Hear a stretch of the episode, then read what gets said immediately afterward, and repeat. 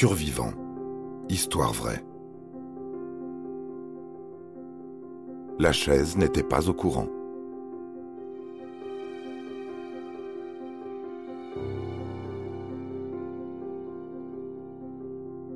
Décapitation, lapidation, pendaison, injection de produits létals.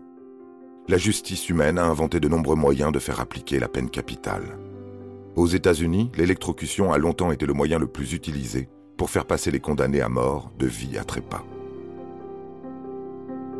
Difficile d'en sortir indemne. C'est pourtant ce qui est arrivé à Willie Francis en mai 1946.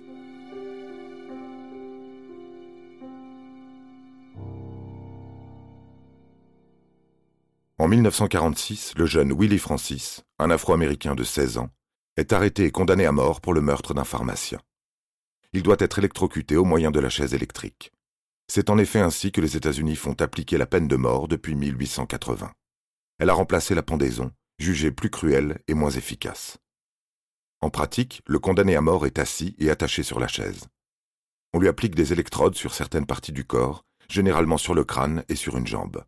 Des éponges imbibées d'électrolytes, placées entre les électrodes et la peau, assurent une meilleure conductivité. Le courant électrique est ensuite actionné en fonction de la corpulence et de la résistance physique du condamné. Une première électrocution de 2000 volts anéantit les résistances de la peau et plonge le prisonnier dans un état d'inconscience. Le voltage est ensuite abaissé pour éviter que le corps, qui peut atteindre une température de 59 degrés, ne prenne feu.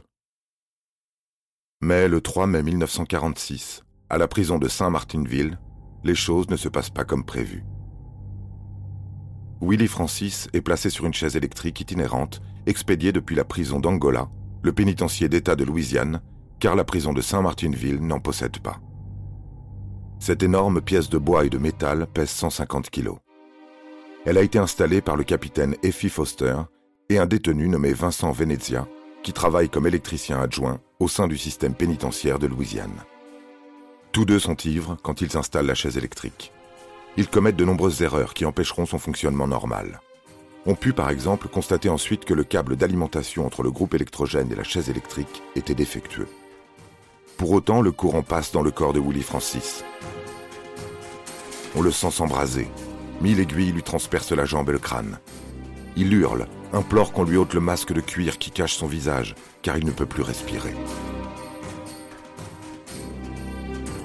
Quand cesse la première décharge, il entend ses bourreaux s'affoler, constater qu'il n'est pas inconscient, encore moins mort, et réclamer une dose plus forte d'électricité. On administre donc une seconde charge au jeune homme. Son corps se cambre, il souffre le martyr, mais ne meurt toujours pas.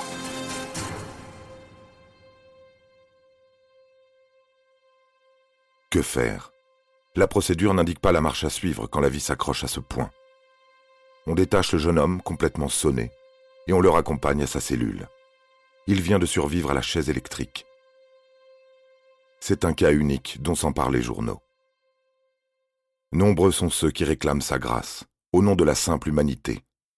Faire revivre à quelqu'un les affres du couloir de la mort et d'une exécution est tout simplement inhumain. On fait appel auprès de la Cour suprême des États-Unis. Mais le 9 mai 1947, ce jeune noir est une nouvelle fois sanglé sur la chaise électrique et exécuté. Il meurt à l'âge de 18 ans.